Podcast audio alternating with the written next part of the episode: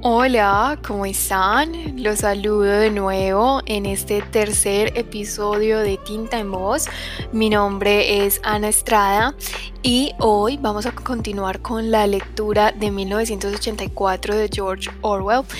En ese momento para mí es una noche bastante fría, bastante lluviosa, muy inspiradora. No sé qué momento sea para ustedes, en qué momento me escuchen, pero espero, deseo que en el momento que sea, en el momento que estén ahora, también sea un momento muy inspirador para ustedes. En el episodio anterior leímos los capítulos 3 y 4 en los que pasaron cosas extremadamente interesantes. Ya vamos teniendo muchísimo más detalle de cómo funciona esta sociedad y también nos vamos adentrando en la psique de Winston Smith, que es de nuevo nuestro personaje principal.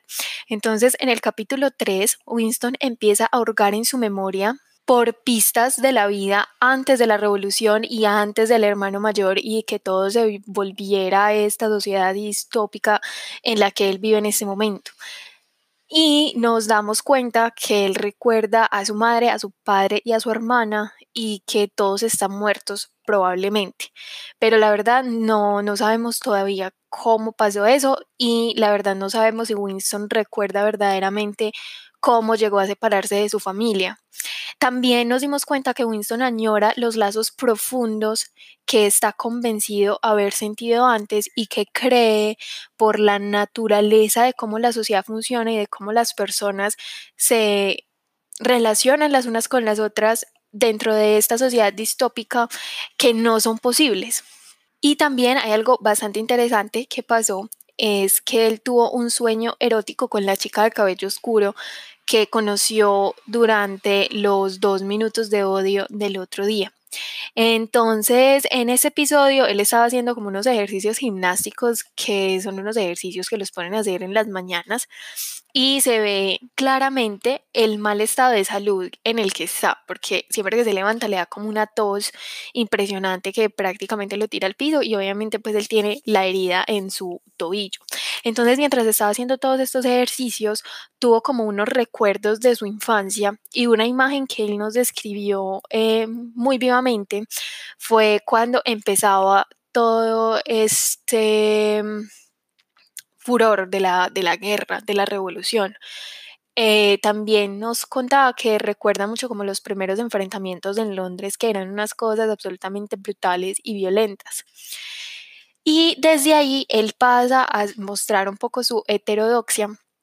Y ahí es cuando nos empezamos a dar cuenta ya verdaderamente de todo lo que hace el partido para manipular el pasado y editar el pasado. Entonces, por ejemplo, él se hacía la pregunta y nos contaba que él recordaba muy bien que hace cuatro años Oceanía estaba aliada con Eurasia y era amiga de este Asia, pero lo que se decía en ese momento preciso en el que él estaba, en el que él nos cuenta la historia, es todo lo contrario, que Oceanía estaba aliada con este Asia y era enemiga de Eurasia.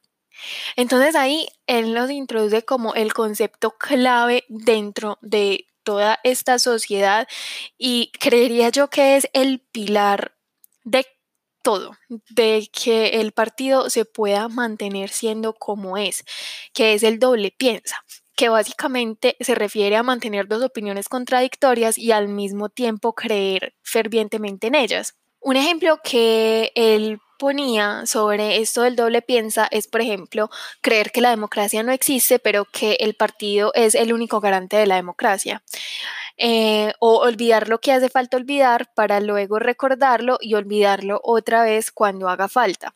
Es como un inducir conscientemente a la inconsciencia y eso me parece extremadamente interesante porque considero que ese este tipo de pensamiento, este tipo de juego mental, como de autohipnosis que uno se hace, es muy prominente en un sector importante de la población acá en Colombia y nosotros podemos ver como muchas personas teniendo o como recurriendo a este tipo de juegos mentales para convencerse de ciertas cosas o estar de acuerdo con ciertas opiniones políticas o estar ahí eh, apoyando a ciertas personas que han sido bastante controversiales, digamos, en, nuestra escena nacional. Y me parece que es un recurso al que recurre muchísima gente y, y bueno, es bastante interesante verlo como reflejado dentro de ese libro bueno, algo también muy interesante que vimos en el capítulo 4 es la manipulación completamente abierta del pasado, en las que se cambian fechas, hechos en la prensa y demás fuentes de información. Entonces, por ejemplo, si el hermano mayor hizo algunas predicciones erradas, el trabajo justamente de Winston es corregirlas o rectificarlas. ¿Y eso qué significa? Eh, cambiar la historia coger un ejemplar de un periódico que contenga esa noticia y cambiar la información que haya ahí. Y esa información que él acaba de cambiar, que se acaba de inventar, se acaba de sacar del cuatro letras, eh, la cambian y la ponen en todos los ejemplares de ese periódico, la cambian en todos los libros, en todas las cartillas, en todos los folletos, en todo lo que exista donde haya estado esa información que no sirve a los intereses del partido, todo eso se cambia todo lo que sean predicciones erradas del hermano mayor o producción muy por debajo de lo esperado, la aniquilación total de una entidad estatal en la que había un miembro muy prominente del partido, que ya era una no persona, o sea, que había dejado de existir, lo habían aniquilado por completo, requirió que Winston en su trabajo creara otro camarada, que trajera a otro camarada a la vida, el camarada Ogilvy, que nunca había existido en realidad, pero para cuestiones prácticas era tan real como Carlomagno o Julio César. Esta persona que Winston se había acabado de inventar existía en el pasado exactamente con las mismas pruebas que Carlomagno o Julio César. Entonces eso a mí me parece extremadamente interesante porque en este capítulo Orwell de verdad explora y desafía la noción de inmutabilidad del pasado. El pasado es verdaderamente inmutable, verdaderamente no se puede cambiar. O, o qué es lo que nosotros entendemos por pasado. ¿Es de verdad lo que sucedió? ¿Son hechos? ¿Son sucesos? ¿O es lo que nosotros decidimos recordar, lo que queremos recordar, lo que queremos ver, lo que nos conviene ver? Bueno, este fue el resumen muy por encima de los capítulos 3 y 4 y creo que ya es hora de adentrarnos en la lectura de los capítulos 5 y 6 para ver cómo continúa la historia. Comenzamos. Capítulo 5. En el comedor subterráneo de techo bajo, la cola de la comida avanzaba lentamente y a sacudidas. La sala estaba muy llena y el ruido era ensordecedor. De la rejilla al mostrador salía el vapor del estofado con un olor amargo y metálico que no llegaba a tapar los efluvios de la ginebra de la Victoria. Al otro extremo del comedor había un bar, apenas un agujero en la pared donde podía comprarse ginebra a diez céntimos la copa. Justo el hombre a quien estaba buscando, dijo una voz detrás de Winston. Este se volvió. Era su amigo Sime, del Departamento de Investigación.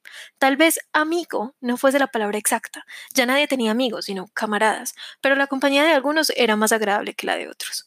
Sime era filólogo, especialista en nueva lengua. De hecho, formaba parte del enorme equipo de expertos dedicados a compilar la undécima edición del Diccionario de Nueva Lengua. Era un tipo menudo, más bajo que Winston, de cabello negro y grandes ojos saltones, al mismo tiempo tristes y burlones, que parecían escrutar tu rostro mientras se hablaba. Quería preguntarte si te quedan cuchillas de afeitar. Ni una, dijo Winston con una especie de precipitación culpable. Las he buscado por todas partes. Es como si hubieran dejado de existir. Todos se pasaban el día pidiendo cuchillas de afeitar. En realidad, Winston tenía dos sin usar que guardaba como un tesoro. Hacía meses que escaseaban. Siempre había alguna cosa necesaria que las tiendas del partido no podían proporcionar. Unas veces eran botones, otras lana de tejer, otras cordones para los zapatos, y ahora eran cuchillos de afeitar. Solo se podían conseguir, y eso con suerte, buscándolas de manera más o menos furtiva en el mercado libre. Llevo seis semanas utilizando la misma, añadió faltando a la verdad. La cola dio otro tirón hacia adelante. Cuando se detuvo, Winston se volvió otra vez hacia Sime. Los dos cogieron una bandeja metálica grasienta de una pila que había al extremo del mostrador. ¿Fuiste ayer a ver a ahorcarla de los prisioneros? preguntó Sime. Estaba trabajando, respondió Winston con indiferencia. Ya lo veré en el cine. Un sucedáneo muy poco adecuado, dijo Sime. Sus ojos burlones recorrieron el rostro de Winston.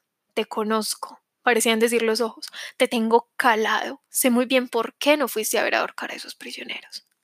A su estilo intelectual, Sim era un ortodoxo virulento. Hablaba con una desagradable delectación de los ataques de helicóptero contra los pueblos enemigos, de los juicios y las confesiones de los criminales mentales, de las ejecuciones en los sótanos del Ministerio del Amor. Para poder hablar con él, había que hacer un esfuerzo por apartarlo de esos asuntos y enredarlo, en lo posible, en los tecnicismos de la nueva lengua, en lo que era toda una autoridad. Winston la dio un poco la cabeza para esquivar el escrutinio de los grandes ojos negros. Fue una buena ejecución, dijo Sime, haciendo memoria. En mi opinión, cuando les atan los pies se echa a perder el efecto. Me gusta verles patalear, sobre todo al final, cuando sacan la lengua de color azul, un azul brillante. Ese es el detalle que más me gusta. Siguiente, por favor. Chilló la prole del cucharón y el delantal blanco. Winston y me empujaron las bandejas por debajo de la rejilla. En cada una de ellas echaron el almuerzo reglamentario. Un bote metálico de estofado rosado, un mendrugo de pan, un cubito de queso, un tazón de café de la Victoria sin leche y una tableta de sacarina. Debajo de aquella telepantalla hay una mesa libre, dijo Sime. Cojamos una ginebra para el camino. La ginebra se servía en tazones de porcelana sin asas. Se abrieron paso por la sala barrotada y dejaron las bandejas sobre la mesa forrada de metal, en cuya esquina alguien había dejado un charquito de un sucio revoltijo que parecía vómito. Winston cogió un tazón de ginebra, hizo una pausa para hacer acopio de valor y se tragó la sustancia aceitosa. Después de parpadear para quitarse las lágrimas de los ojos, descubrió que tenía hambre. Empezó a tragar cucharadas de estofado aguado que tenía trozos de algo blando y sonrosado que probablemente fuese un preparado cárnico. Ninguno volvió a decir palabra hasta después de vaciar el contenido de los botes. En la mesa a la izquierda de Winston, un poco detrás de él, alguien estaba hablando deprisa y sin cesar. Una chacharada áspera, como el graznido de un pato que atravesaba el rumor de la sala. ¿Qué tal va el diccionario? dijo Winston alzando la voz para sobreponerse al ruido. Despacio, respondió Sime. Ahora estoy con los adjetivos. Es fascinante. La mera mención de la nueva lengua había bastado para animarle. Apartó de un lado el bote, cogió el mendrugo con una mano delicada y el queso con la otra, y se inclinó sobre la mesa para poder hablar sin tener que gritar. La undécima edición será la definitiva, dijo. Estamos dándole a la lengua su forma final, la forma que tendrá cuando nadie hable otra cosa. Cuando terminemos, la gente como tú tendrá que aprenderlo todo de nuevo. Seguro que crees que nuestro trabajo consiste en inventar palabras nuevas. Pues no. Lo que hacemos es destruirlas, decenas, cientos de palabras al día. Estamos podando el idioma. Ni una sola de las palabras en la undécima edición se quedará antigua antes de 2050. Mordió hambriento el pan y engulló un par de bocados. Luego siguió hablando con una especie de apasionamiento pedante. Su rostro delgado y moreno se había animado, sus ojos habían perdido la expresión burlona y se habían vuelto casi soñolientos. La destrucción de palabras es muy hermosa. Por supuesto, lo que más sobra son verbos y adjetivos, pero hay cientos de sustantivos de los que se puede prescindir. Y no solo por los sinónimos, sino también por los antónimos. Al fin y al cabo, ¿qué justificación tiene una palabra que no es más lo contrario de otra? Cualquier palabra incluye a su contrario. Fíjate, por ejemplo, en la palabra bueno. Si tenemos esa palabra, ¿de qué nos sirve malo? No bueno es igual o incluso mejor porque es exactamente en contrario, mientras que la otra no lo es. O si lo que quieres es reforzar la palabra bueno, ¿para qué queremos toda una serie de palabras vagas e inútiles como excelente, espléndido y otras parecidas? Más bueno ya significa eso, o doble más bueno si quieres, algo aún más claro. Por supuesto que ya usamos todas esas formas, pero en la versión final de la nueva lengua serán las únicas. Al final, todo el concepto de la onda se limitará a seis palabras, en realidad una sola. ¿No ves lo hermoso que es Winston? La idea original fue el hermano mayor. Claro, añadió pensativo. Una especie de insulsa animación iluminó el rostro de Winston al oír mencionar el hermano mayor. No obstante, sí me detectó enseguida cierta falta de entusiasmo. No aprecias la nueva lengua en lo que vale, Winston, dijo casi con tristeza. Piensas en vieja lengua hasta cuando escribes. He leído algunos de los artículos que escribes en el Times. Están muy bien, pero no dejan de ser traducciones. En el fondo, prefieres seguir utilizando la vieja lengua, con todas sus vaguedades y sus matices inútiles. No comprendes la belleza de la destrucción de las palabras. No sabes que la nueva lengua es el único idioma del mundo cuyo vocabulario se reduce cada día. Winston lo sabía, claro. Trató de esbozar una sonrisa comprensiva sin atreverse a decir nada. Sí me dio otro bocado al pan moreno, lo mascó muy poco y continuó. ¿No ves que el objetivo final de la nueva lengua es reducir el alcance del pensamiento? Al final conseguiremos que el crimen del pensamiento sea literalmente imposible, porque no habrá palabras con las que expresarlo. Todos los conceptos necesarios se expresarán exactamente con una palabra cuyo significado estará rígidamente definido y cuyo significado subsidiario se habrán borrado y olvidado. En la undécima edición ya casi lo hemos logrado, pero el proceso tendrá que seguir cuando tú y yo hayamos muerto. Cada año habrá menos palabras y el rango de la conciencia será cada vez más pequeño. Por descontado que ahora tampoco hay razón o excusa para los crímenes mentales. Todo es cuestión de autodisciplina y control de la realidad. Pero al final no habrá falta ni siquiera eso. La revolución se habrá completado cuando el lenguaje sea perfecto. La nueva lengua es el sousing y el sousing es la nueva lengua, añadió con una especie de mística complacencia. ¿Alguna vez te has parado a pensar que en el año 2050, como muy tarde, no quedará con vida una sola persona capaz de entender una conversación como la que estamos teniendo ahora? Excepto... Empezó dubitativo Winston y luego se interrumpió. Había estado a punto de decir, excepto los proles, pero se contuvo, pues no estaba muy seguro de la ortodoxia de esa observación. No obstante, sí me adivinó lo que iba a decir. Los proles no son seres humanos, dijo con desprecio. En 2050, probablemente antes, la vieja lengua habrá desaparecido. Toda la literatura del pasado habrá sido destruida. Chaucer, Shakespeare, Milton, Byron existirán únicamente en versiones de nueva lengua, no solo convertidas en algo diferente, sino transformadas en algo opuesto a lo que eran antes. Incluso la literatura del partido cambiará, y los eslóganes. ¿Cómo vas a decir la libertad es la esclavitud si el concepto de libertad ha dejado de existir? El pensamiento será totalmente distinto. De hecho, no existirá pensamiento tal como lo entendemos hoy. La ortodoxia equivale a no pensar, a no tener la necesidad de pensar. La ortodoxia es la inconsciencia. No, a mí esto me parece brutal, esto que, esto que describes me parece absolutamente brutal, porque es que, es que en este libro hay como tantos eh, paralelos con la realidad. De verdad, acá en esta parte sí me em, admite que el lenguaje, el idioma, es Em, el vehículo por el que el pensamiento complejo es posible. Entonces el atacar eso, el atacar el, el idioma, el lenguaje, va a hacer que la gente que vive en esta dictadura sea incapaz de pensar, o sea, ser incapaz de pensar porque no tienes las herramientas para hacerlo. Pero también eso a mí me lleva como a pensar un poco en la, en la educación, ¿cierto? Porque uno no es capaz como de pensar críticamente y de cuestionarse muchas cosas si no tiene precisamente esas herramientas. Y en este caso no serían como solo la, la, la lengua como tal, pero, pero la educación para pensar. Entonces, em, no sé, a esas conexiones me lleva esto y, y también me da bastante eh, me lleva mucho como a hacer conexiones con, con la falta de educación que tenemos en, ciertos países y, cuáles son los propósitos políticos que hay detrás de mantener a la gente em, poco educada. Es como, como que aquí lo hace demasiado explícito, es para que la gente no piense y no pueda cuestionar nada de lo que pasa a su alrededor. Pero bueno, sigamos leyendo. Cualquier día de estos, pensó Winston con una súbita convicción, vaporizar a Nasime. Es demasiado inteligente. Ve las cosas con demasiada claridad y habla con excesiva franqueza. Al partido no le gusta la gente así. El día menos pensado desaparecerá. Lo lleva escrito en la cara. Winston había terminado el pan con queso. Se volvió un poco en la silla para beberse el café. En la mesa de su izquierda, el hombre de la voz estridente seguía hablando sin parar.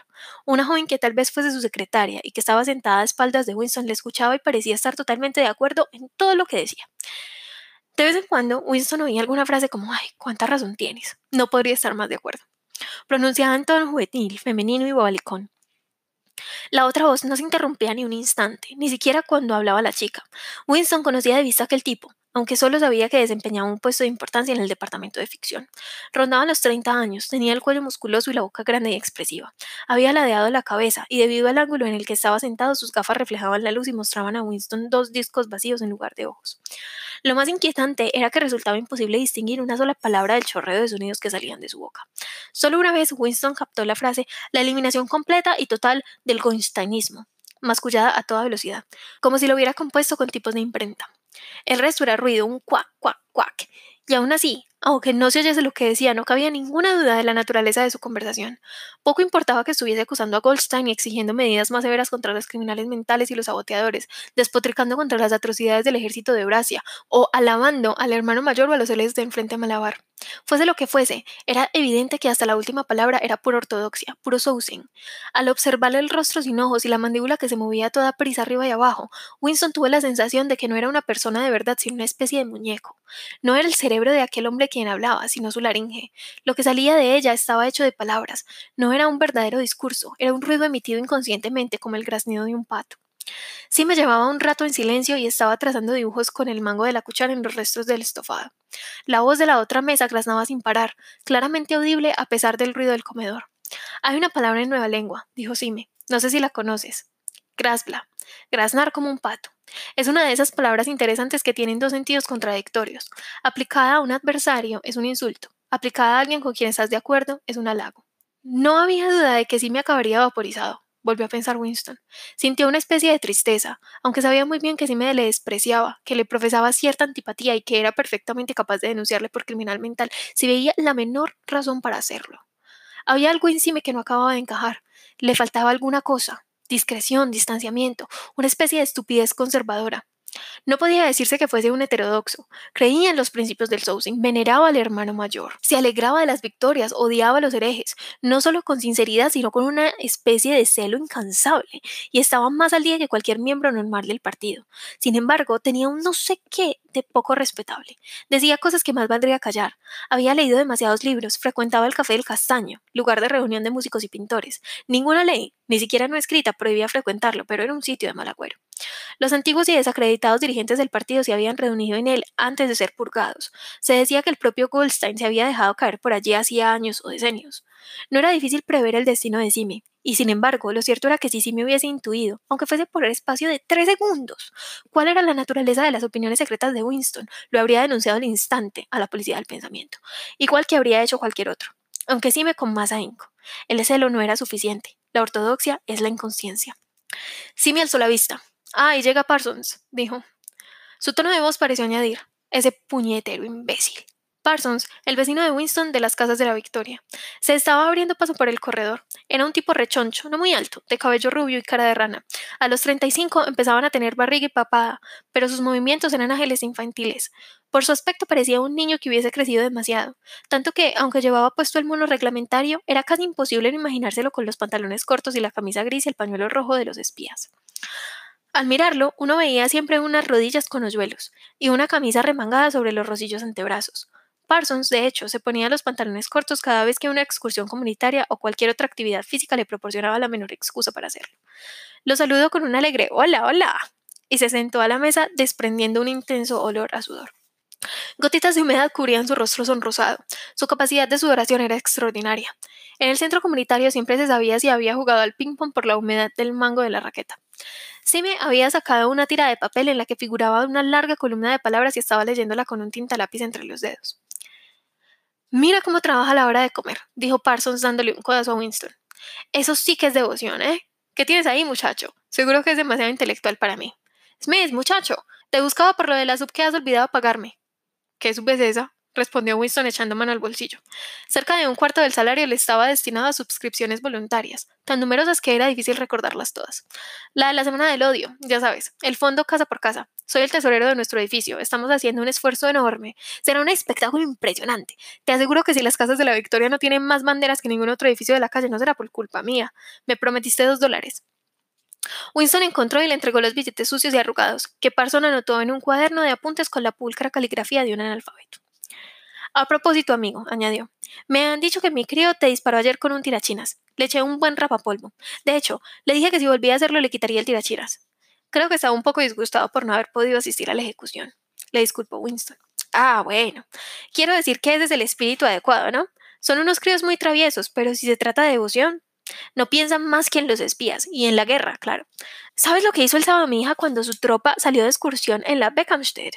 Convenció a otras dos niñas de que la acompañaran. Se escabulleron del grupo y se pasaron la tarde siguiendo a un desconocido. Estuvieron siguiéndolo más de dos horas por el bosque y luego, cuando llegaron a Amersham, lo denunciaron a una patrulla. ¿Por qué? preguntó Winston un tanto desconcertado. Parsons prosiguió triunfante. Mi niña estaba convencida de que era una especie de agente enemigo. Podían haberlo lanzado en paracaídas, por ejemplo. Pero escucha, muchacho, ¿qué crees que la puso sobre su pista? Vio que llevaba unos zapatos raros. Dijo, nunca había visto a nadie con esos zapatos, así que supo que sería extranjero. No está mal para ser solo una mocosa de siete años, ¿eh? ¿Qué le pasó al hombre? preguntó Winston. Ah, eso no lo sé. Claro, pero no me sorprendería si... Parsons hizo el gesto de apuntar con un rifle y chasqueó la lengua para imitar el sonido de un disparo. Bien, dijo Simi abstraído y sin levantar la vista del papel. Por supuesto, no podemos permitirnos correr riesgos, asintió Winston en tono. A eso me refería. Estamos en guerra, coincidió Parsons. A modo de confirmación, un toque de trompeta flotó de la telepantalla que había justo sobre sus cabezas. No obstante, esta vez no se trataba de la proclamación de una victoria militar, sino solo de un anuncio del Ministerio de la Abundancia. Camaradas, gritó una emocionada voz juvenil. Atención, camaradas, tenemos una gloriosa noticia que comunicaros. Hemos ganado la batalla de la producción. Todos los resultados de producción de todos los artículos de consumo demuestran que el año pasado el nivel de vida aumentó nada menos que el 20%.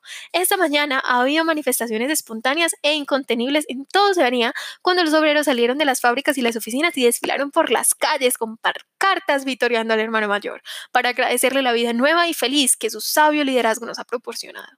He aquí algunas de las cifras. Alimentos. La expresión la vida nueva y feliz se repitió varias veces. Últimamente se había convertido en una de las favoritas del Ministerio de la Abundancia. Atento al toque de trompetas, Parsons se quedó escuchando solemne y boquiabierto con una especie de aburrimiento edificante. Era incapaz de entender las cifras, pero sabía que de un modo u otro eran un motivo de satisfacción. Había sacado una pipa grande y mugrienta llena hasta la mitad de tabaco carbonizado. Con la ración de 100 gramos de tabaco a la semana, rara vez se podía llenar una pipa hasta arriba. Winston se estaba fumando un cigarrillo de la Victoria que sostenía con mucho cuidado en posición horizontal. La nueva ración no entraba en vigor hasta el día siguiente, y solo le quedaban cuatro. De momento había cerrado los oídos a los ruidos más lejanos y estaba escuchando solo lo que emanaba de la telepantalla. Al parecer, había habido manifestaciones para agradecer al hermano mayor que aumentara la ración de chocolate a 20 gramos por semana. Y eso que un día antes recordó, habían anunciado que la ración se reduciría a 20 gramos por semana. ¿Sería posible que se lo tragaran al cabo de solo 24 horas? Pues sí, Parsons se lo tragó sin más, con la estupidez de un animal. La criatura sin ojos de la otra mesa se lo tragó fanática y apasionadamente, con un furioso deseo de desenmascarar, denunciar y vaporizar a cualquiera que pudiera insinuar que la semana anterior la ración había sido de 30 gramos.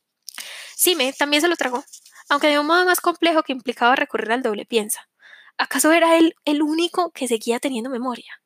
La telepantalla seguía vertiendo estadísticas increíbles. En comparación con el año pasado, había más comida, más ropa, más casas, más muebles, más utensilios de cocina, más combustible, más barcos, más helicópteros, más libros, más recién nacidos, más de todo, excepto enfermedad, delitos y locura. Año tras año, minuto a minuto, todo aumentaba vertiginosamente. Igual que Sime, Winston había cogido la cuchara y estaba trazando dibujos con un reguero de salsa que había sobre la mesa. Meditó enfadado sobre la textura física de la vida había sido siempre así. La comida siempre había sido así. Siempre había tenido ese sabor. Recorrió el comedor con la mirada, una sala abarrotada de techo bajo con las paredes sucias por el contacto de un sinfín de cuerpos, mesas y sillas metálicas abolladas y colocadas tan juntas que le rozabas el codo al vecino, cucharas dobladas, bandejas despotrilladas, tazones blancos y gruesos, superficies sucias de grasa, porquería en todas las rendijas y una acre olor a ginebra y café de mala calidad, mezclado con el aroma metálico del estofado y de la ropa sucia. En tu estómago y tu piel había siempre una especie de protesta, una sensación de que te habían privado de algo a lo que tenías derecho. Cierto que no conservaba ningún recuerdo muy distinto, no recordaba con claridad ningún momento en que hubiese habido suficiente comida, nunca habían tenido calcetines o ropa interior que no estuvieran llenos de agujeros, muebles que no estuviesen desvencijados, habitaciones que estuvieran bien caldeadas, trenes del metro que no estuviesen abarrotados, casas que no se cayeran a pedazos, pan blanco, té que no fuese una rareza, café que no tuviese mal sabor ni cigarrillos que escasearan. Nunca había habido nada barato y en abundancia, excepto la ginebra sintética. Y por supuesto, todo empeoraba a medida que tu cuerpo envejecía. Y qué mejor indicio de que ese no era el orden natural de las cosas, que a uno se le encogiera el corazón por las incomodidades, la mugre y la escasez, los inviernos interminables, los calcetines pegajosos, los ascensores que nunca funcionaban, el agua fría, el jabón áspero, los cigarrillos que se deshacían, la comida con sus sabores extraños y repugnantes porque todo iba a parecer tan insoportable a menos que uno conservara una especie de recuerdo ancestral de que las cosas habían sido distintas. Volvió a contemplar el comedor. Casi todos los presentes eran feos, y habrían seguido siéndolo aunque no hubiesen llevado los monos azules del uniforme. Al otro extremo de la sala, sentado solo en una mesa, un hombrecillo menudo que parecía un escarabajo bebía una taza de café mientras sus ojillos observaban con suspicacia. Qué fácil era, pensó Winston. Si no mirabas a tu alrededor, convencerse de que el tipo físico establecido por el partido como ideal, los jóvenes musculosos y las mujeres rubias, vitales, pronunciadas, despreocupadas, de pechos grandes, existían, e incluso predominaban. En realidad, por lo que podía juzgar, la mayor parte de la gente de la franja aérea 1 era pequeña, morena y poco agraciada.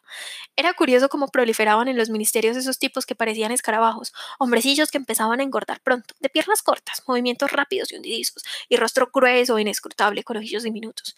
Era el tipo que parecía medrar mejor bajo el dominio del partido. El anuncio del Ministerio de la Abundancia concluyó con otro toque de trompeta y dio paso a música enlatada, Parsons, dominado por un vago entusiasmo por el bombardeo de cifras, se sacó la pipa de la boca. Sin duda el Ministerio de la Abundancia ha hecho un buen trabajo este último año, dijo moviendo la cabeza con gesto de entendido. A propósito, Smith, muchacho, ¿no tendrás por ahí alguna cuchilla de afeitar? Ni una, respondió Winston. Hace seis semanas que utilizo la misma. Ah, bueno, lo decía por preguntar. Lo siento, dijo Winston. Los graznidos de la mesa de al lado, momentáneamente interrumpidos por el anuncio del ministerio, habían vuelto a empezar más altos que nunca. Por alguna razón, Winston se sorprendió de pronto pensando en la señora Parsons, con su cabello encrespado y aquel polvillo en las arrugas de la cara. Al cabo de un par de años sus hijos la denunciarían a la policía del pensamiento. La señora Parsons sería vaporizada, me sería vaporizado, Winston sería vaporizado, O'Brien sería vaporizado. Parsons, en cambio, nunca lo sería, igual que la criatura sin ojos que no paraba de graznar, y que los hombrecillos con aspecto de escarabajo que se movían con tanta habilidad por los laberínticos pasillos de los ministerios, la chica del cabello oscuro, la joven del departamento de ficción, tampoco sería vaporizada. Tenía la impresión de saber instintivamente quién sobreviviría y quién no, aunque no era fácil decidir qué era lo que le permitiría sobrevivir. En ese momento lo sacó de su ensoñación una violenta sacudida. La joven de la mesa de al lado se había vuelto y lo estaba mirando. Era la chica de cabello oscuro. Lo estaba mirando de reojo, pero con una fijeza peculiar. En cuanto sus ojos se cruzaron, ella volvió a apartar la mirada. El sudor empezó a recorrerle la espina dorsal. Sintió una terrible punzada de terror que desapareció casi enseguida, pero le dejó una especie de intranquilidad, porque estaba mirándolo, porque lo seguía a todas partes. Por desgracia, no recordaba si estaba allí cuando él llegó o si había aparecido después, pero el día anterior, en cualquier caso, durante los dos minutos de odio, se había sentado justo detrás de él, cuando no había ninguna necesidad. Lo más probable era que su verdadera intención hubiese sido escucharle para asegurarse de que gritaba lo bastante fuerte. Recordó su primera impresión. Lo más probable era que no fuese en realidad miembro de la policía del pensamiento, pero los espías aficionados eran precisamente los más peligrosos. Ignoraba cuánto tiempo llevaba mirándole, pero tal vez fuesen cinco minutos, y era posible que sus rasgos no hubiesen estado del todo bajo control. Era muy peligroso dejar vagar los pensamientos en público en el radio de visión de la telepantalla. El más ínfimo detalle podía delatarte un tic nervioso, una mirada inconsciente de preocupación, la costumbre de murmurar para tus adentros, cualquier cosa que llevara implícita una anormalidad que diera a entender que tenías algo que ocultar. En cualquier caso, adoptar una expresión inapropiada, un gesto de incredulidad cuando se anunciaba una victoria, por ejemplo, era ya un delito punible. Incluso había un término en nueva lengua para definirlo. Crimen facial. La joven había vuelto a darle la espalda. Después de todo, quizá no estuviera siguiéndole. Tal vez fuese solo una coincidencia que se hubiese sentado tan cerca dos días seguidos. Su cigarrillo se había apagado y lo dejó con cuidado al borde de la mesa. Terminaría de fumárselo después del trabajo, si lograba impedir que se cayera el tabaco. Era bastante probable que la persona de la mesa de al lado fuese confidente de la policía del pensamiento, y aún lo era más que al cabo de tres días él acabara en los sótanos del Ministerio del Amor. Pero esa no era la razón para desperdiciar un cigarrillo. Sí me dobló la tira de papel y se la guardó en el bolsillo. Parsons empezó a hablar otra vez. ¿Te he contado alguna vez? dijo, riéndose con la boquilla de la pipa en la boca, que en cierta ocasión mis dos chiquillos le pegaron fuego a la falda de una vendedora en el mercado porque la vieron envolver salchichas en un cartel con un retrato del hermano mayor. Se acercaron a hurtadillas y le pegaron fuego con una caja de cerillas. Creo que le causaron quemaduras bastante graves. Vaya par de granujillas, eh, pero más listos que el hambre. Hoy en día reciben una formación de primera en los espías, incluso mejor que en mis tiempos. ¿Qué dirías que les han regalado la última vez? Unas trompetillas para escuchar por los ojos de las cerraduras. Mi niña trajo una a casa la otra noche, la probó en la puerta del salón y dijo que oía dos veces mejor que aplicando el oído a la cerradura. Claro que no es más que un juguete, pero no es mala manera de acostumbrarlos desde niños, ¿eh? En ese momento la telepantalla soltó un penetrante silbido. Era la señal para volver al trabajo. Los tres se pusieron en pie de un salto para ir a agaloparse con los demás delante de los ascensores y el cigarrillo de Winston terminó de vaciarse. Capítulo 6. Winston estaba escribiendo en su diario. Sucedió hace 30 años, una noche oscura en una callejuela cerca de una de las grandes estaciones de ferrocarril. Ella estaba de pie cerca de un portal a la luz de una farola que apenas iluminaba nada. Tenía el rostro juvenil y muy maquillado. En realidad fue el maquillaje lo que me llamó la atención, su blancura, como la de una máscara y los labios rojos y brillantes. Las mujeres del partido nunca se pintan. No había nadie más en la calle, y ninguna telepantalla. Me pidió dos dólares. Yo de momento le resultó demasiado difícil continuar. Cerró los ojos y los apretó con los dedos, tratando de extirpar aquella imagen recurrente. Tuvo la tentación casi reprimible de ponerse a gritar palabrotas, o de golpear con la cabeza contra la pared, volcar la mesa y lanzar el tintero por la ventana, de hacer cualquier cosa ruidosa o dolorosa que pudiera borrar aquel recuerdo que le atormentaba. Tu peor enemigo, pensó, era tu propio sistema nervioso. Cuando menos lo esperabas, la tensión acumulada en tu interior podía traducirse en un síntoma visible. Recordó a un hombre con el que se había cruzado por la calle hacía unas semanas, un individuo normal, miembro del partido de 35 o 40 años, alto y delgado, que llevaba un maletín en la mano. Estaban a unos pocos metros cuando el lado izquierdo de la cara del hombre se contrajo con una especie de espasmo. Volvió a ocurrir justo en el momento en que se cruzaron. Fue solo una contracción nerviosa, un temblor tan rápido como el obturador de una cámara, pero era evidente que se trataba de un ticto habitual. En aquel momento pensó, ese pobre diablo está perdido. Y lo más inquietante era que muy probablemente se tratara de un gesto inconsciente. Lo más peligroso era hablar en sueños. Que él supiera no había forma de protegerse de eso. Tomó aliento y siguió escribiendo. Entré con ella en el portal y pasamos por un jardín trasero hasta llegar a una cocina en un sótano. Había una cama junto a la pared y una lámpara en la mesita, que daba muy poca luz. Ella le rechinaban los dientes, le habría gustado escupir, al mismo tiempo que en la mujer del sótano pensó en Catarine, su esposa. Winston estaba casado, o lo había estado y probablemente aún siguiera estándolo, porque no le constaba que su mujer hubiese muerto. Le pareció respirar de nuevo el olor acerrado de la cocina en el sótano, una mezcla de bichos muertos, ropa sucia y perfume barato, pero aún así atractivo, porque ninguna mujer del partido utilizaba perfume, o ni siquiera era concebible que pudiera usarlo. Solo los ploles se perfumaban. En su imaginación, aquel aroma estaba inextricablemente unido a la fornicación. Cuando estuvo con aquella mujer fue su primer fallo en casi dos años. Frecuentar a prostitutas estaba prohibido, claro, pero era una de esas normas que uno se atrevía a quebrantar de vez en cuando. Era peligroso, pero no una cuestión de vida o muerte. Que te pescaran con una prostituta podía suponer cinco años en un campo de trabajos forzados, nada más, siempre que no hubieses cometido algún otro delito y resultaba muy fácil si conseguías que no te sorprendieran en pleno acto. Los barrios proles estaban llenos de mujeres dispuestas a venderse. Algunas podían comprarse por una botella de ginebra, que en teoría tenían prohibida los proles. Tácitamente, el partido incluso fomentaba la prostitución para dar salida a unos instintos que no podían reprimirse del todo. Esos deslices no tenían demasiada importancia, con tal de que fuesen furtivos, sórdidos y que solo implicaran a mujeres de clase ínfima y despreciada. El crimen imperdonable era la promiscuidad entre miembros del partido. Pero, a pesar de que era uno de los crímenes que invariablemente confesaban los acusados en las purgas, era difícil imaginar que una cosa así llegase a suceder. El objetivo del partido no era solo impedir que los hombres y mujeres establecieran lazos que no pudieran controlar. Su intención real y no confesada era eliminar cualquier placer del acto sexual. El enemigo no era tanto el amor como el erotismo dentro y fuera del matrimonio. Todos los esponsales que entre miembros del partido tenían que ser aprobados por un comité nombrado para la ocasión, y, aunque el principio no se formulaba con claridad, siempre se negaba el permiso si la pareja en cuestión daba la impresión de sentir atracción física. El único fin admitido del matrimonio era engendrar hijos para el servicio del partido. Las relaciones sexuales se consideraban una operación menor y ligeramente desagradable, como ponerse un enema. Eso tampoco se decía claramente, pero a todos los miembros del partido se les inculcaba de manera indirecta desde la infancia. Incluso había organizaciones como la Liga Juvenil Antisexo que defendía la abstinencia total en ambos sexos. Los niños debían engendrarse por inseminación artificial, INSEMART, en nueva lengua y educarse en instituciones públicas. Winston era consciente de que no lo decían verdaderamente en serio, aunque encajaba en la ideología general del partido, que estaban tratando de eliminar el instinto sexual, o, en caso de que eso fuese imposible, de mancillarlo y desvirtuarlo. Ignoraba el por qué, pero le parecía natural que fuese así. Y por lo que se refería a las mujeres, los esfuerzos del partido tenían bastante éxito. Acá parece súper interesante como con el instinto sexual, pero sí creo que también tiene mucho sentido porque de todas maneras es una de las cosas más íntimas que uno puede hacer con otra persona.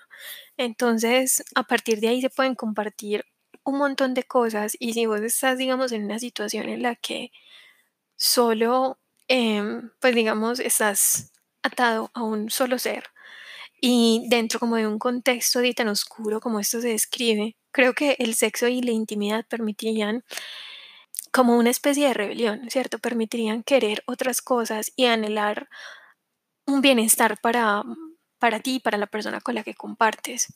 Entonces, eh, me parece que tiene todo el sentido que el partido quiera como mancillar ese instinto sexual, porque a partir de ahí, pues, se prohíbe como la, o se inhibe más bien, la, la conexión con otros seres humanos. Y por ende el pensamiento, que es el final último como que persigue esta dictadura. Bueno, sigamos.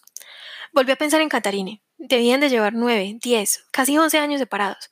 Era curioso lo poco que pensaba en ella. Pasaban días en los que olvidaba por completo que había estado casada. Solo habían estado juntos unos quince meses. El partido no permitía el divorcio, aunque fomentaba la separación en caso de que no hubiera hijos. Catarina era alta, rubia, espigada y se movía con suma elegancia. Tenía su rostro osado y aquilino, que casi parecía noble, hasta que uno descubría que detrás de él no había nada. Al poco tiempo de empezar su vida de casados, aunque tal vez fuese que ahora la conocía más íntimamente que la mayoría de la gente. Decidió que era, sin excepción, la inteligencia más vulgar, vacía y estulta que había visto jamás. Era incapaz de albergar una sola idea que no fuese un eslogan, y no había imbecilidad que no pudiera tragarse si provenía del partido. La banda sonora humana la llamaba en su imaginación. Sin embargo, había podido vivir con ella de no ser precisamente por eso, por el sexo. Cada vez que la tocaba se ponía tensa y rígida. Abrazarla era como abrazar una imagen articulada de madera. Lo raro era que incluso cuando ella lo rodeaba con sus brazos, parecía como si al mismo tiempo lo apartara de su lado con todas sus fuerzas. La rigidez de sus músculos lograba producir esa impresión. Se tumbaba con los ojos cerrados, sin resistirse ni cooperar, como si se sometiera a él. Era muy violento y con el tiempo llegó a ser horrible. Pero había podido resistirlo si hubiesen acordado no tener relaciones. Lo curioso es que fue Catarina quien insistió en tenerlas. Aseguró que tenían que engendrar un hijo si podían, así que siguieron haciéndolo una vez a la semana, con bastante regularidad, siempre que no era imposible. Incluso se lo recordaba por la mañana, como si fuese algo que tenían que hacer por la noche, y que no debían olvidar. Tenía dos maneras de decirlo, una era hacer un bebé y la otra era nuestro deber con el partido. Sí, había llegado a usar esa frase. Winston llegó a sentir verdadero horror cada vez que llegaba el día señalado. Por suerte no tuvieron hijos, y al final ella aceptó dejar de intentarlo, y poco después se separaron. Winston suspiró de forma inaudible, volvió a coger la pluma y escribió. Se tumbó en la cama y de pronto, sin ningún preliminar, del modo más vulgar y horrible que se puede imaginar, se subió la falda. Yo se vio a sí mismo iluminado por la mortecina luz de la lámpara, con el olor a bichos y perfumes barato en la nariz, y en el fondo de su corazón notó una sensación de derrota y resentimiento que incluso en aquel momento se mezcló con el feo recuerdo del blanco cuerpo de Catarine, eternamente frígido por el poder hipnótico del partido. ¿Por qué siempre tenía que ser así? ¿Por qué no podía tener su propia mujer en lugar de esos sórdidos encuentros cada pocos años? Pero tener una verdadera relación amorosa era casi inconcebible.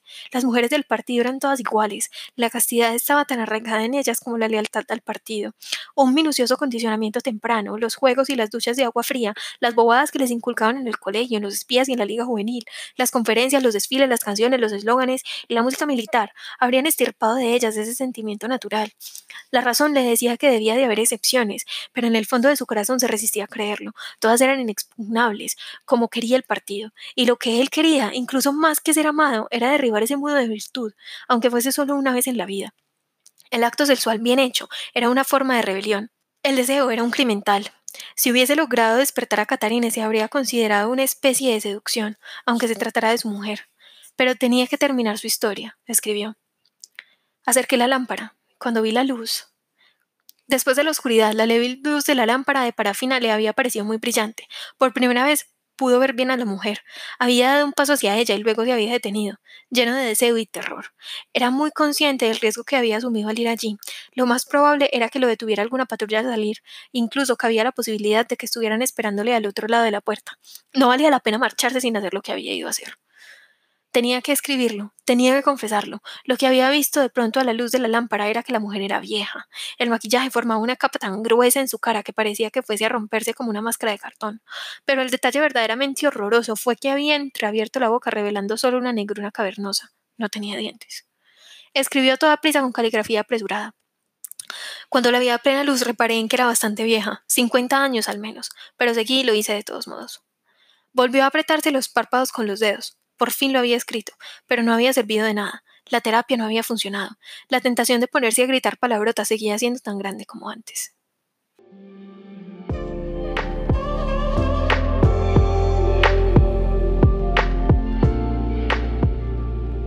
Bueno, estos fueron los capítulos 5 y 6 de 1984 de George Orwell.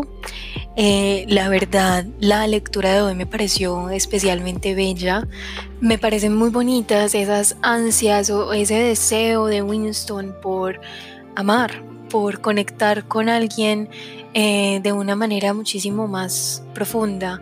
Eh, de hecho, es algo que veíamos desde los capítulos anteriores, que él recuerda mucho y extraña estos lazos profundos que por la naturaleza de la sociedad en la que está en este momento no son posibles y me parece muy, muy, muy valioso que vea el amor como un acto de rebelión.